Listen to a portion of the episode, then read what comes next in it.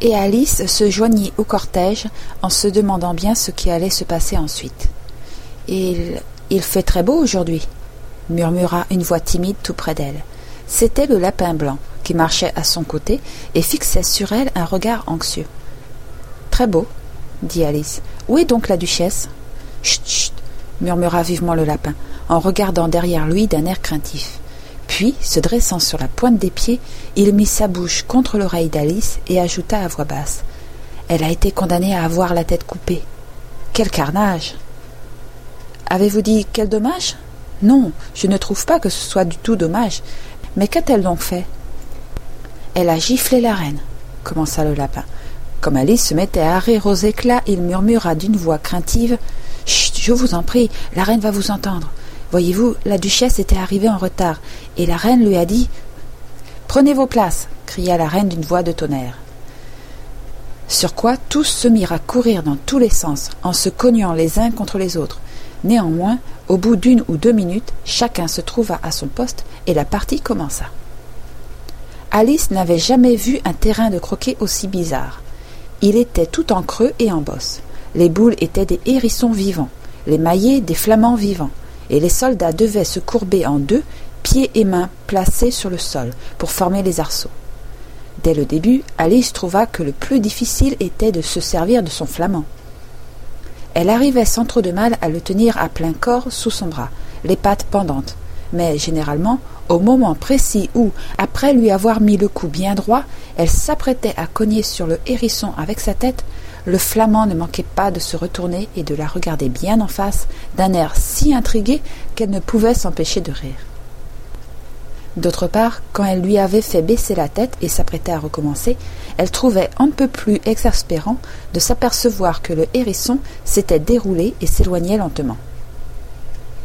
De plus, il y avait presque toujours un creux ou une bosse à l'endroit où elle se proposait d'envoyer le hérisson et comme en outre les soldats courbés en deux n'arrêtaient pas de se redresser pour s'en aller vers d'autres parties du terrain, Alice en vint bientôt à conclure que c'était vraiment un jeu très difficile.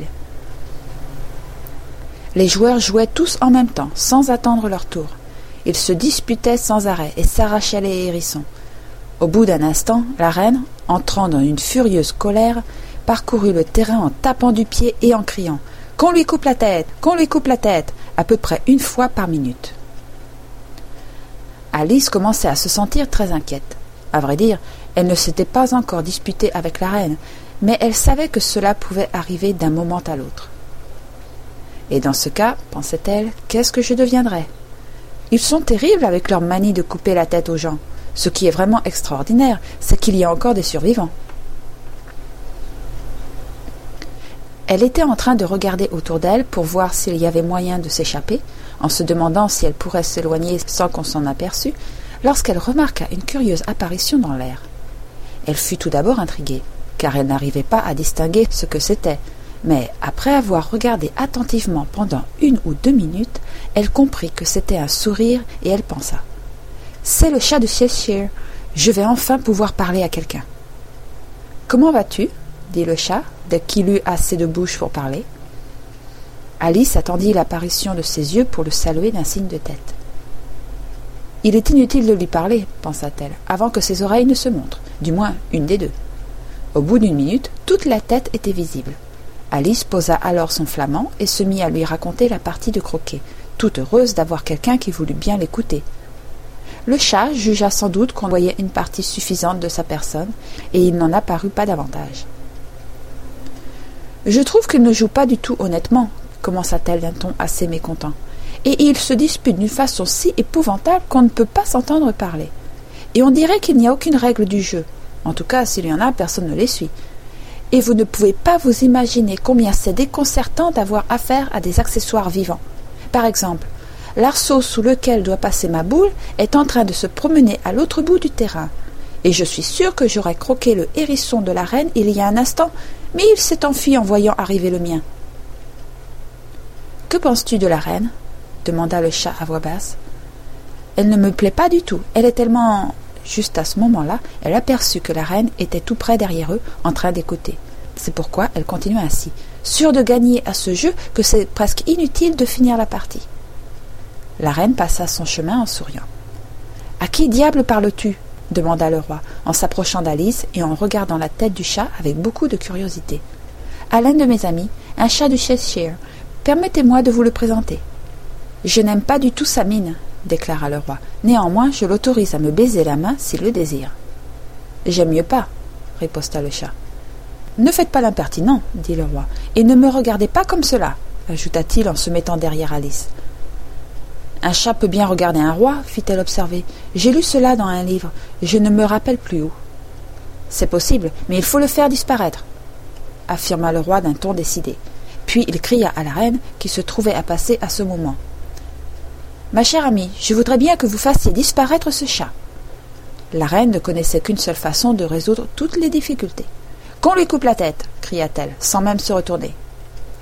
Je vais aller chercher le bourreau moi-même, dit le roi avec empressement et il s'éloigna en toute hâte. Alice pensa qu'elle ferait tout aussi bien de rejoindre les joueurs pour voir où en était la partie, car elle entendait dans le lointain la voix de la reine qui hurlait de colère. Elle l'avait déjà entendu condamner trois des joueurs à avoir la tête coupée, parce qu'ils avaient laissé passer leur tour, et elle n'aimait pas du tout la tournure que prenaient les événements, car la partie était tellement embrouillée qu'elle ne savait jamais si c'était son tour ou non de jouer. En conséquence, elle se mit à la recherche de son hérisson. Celui-ci livrait bataille à un autre hérisson, et Alice vit là une excellente occasion d'utiliser l'un pour croquer l'autre. Le seul ennui était que son flamand se trouvait à l'autre extrémité du jardin, où elle pouvait le voir qui essayait vainement de s'envoler pour se percher sur un arbre. Avant qu'elle n'eût attrapé et ramené le flamand, la bataille était terminée et les deux hérissons avaient disparu. Mais cela n'a pas une grande importance, pensa-t-elle, puisqu'il ne reste plus un seul arceau de ce côté-ci du terrain. Elle fourra donc le flamand sous son bras pour l'empêcher de s'échapper de nouveau, puis revint vers son ami pour continuer la conversation. Quand elle arriva à l'endroit où se trouvait le chat de Cheshire, elle fut fort étonnée de voir qu'une foule nombreuse l'entourait. Le bourreau, le roi et la reine se disputaient, en parlant tous à la fois, tandis que le reste de l'assistance se taisait d'un air extrêmement gêné. Dès qu'Alice apparut, les trois personnages firent appel à elle pour régler le différend. Chacun lui exposa ses arguments, mais comme ils parlaient tous à la fois, elle eut beaucoup de mal à comprendre exactement ce qu'ils disaient. Le bourreau déclarait qu'il était impossible de couper une tête s'il n'y avait pas un corps dont on pût la séparer, qu'il n'avait jamais rien fait de semblable jusqu'à présent, et qu'il n'allait sûrement pas commencer à son âge. Le roi déclarait que tout ce qui avait une tête pouvait être décapité et qu'il ne fallait pas raconter de bêtises. La reine déclarait que si on ne prenait pas une décision immédiatement, elle ferait exécuter tout le monde autour d'elle. Cette dernière remarque expliquait l'air grave et inquiet de l'assistance. Alice ne put trouver autre chose à dire que ceci. Le chat appartient à la duchesse, c'est à elle que vous feriez mieux de vous adresser. Elle est en prison, dit la reine au bourreau. Allez la chercher et amenez-la ici. Sur ces mots, le bourreau fila comme une flèche. Dès qu'il fut parti, la tête du chat commença à s'évanouir. Et avant que le bourreau ne fût revenu avec la duchesse, elle avait complètement disparu. Le roi et le bourreau se mirent à courir comme des fous dans tous les sens pour la retrouver, et le reste de l'assistance s'en alla reprendre la partie interrompue.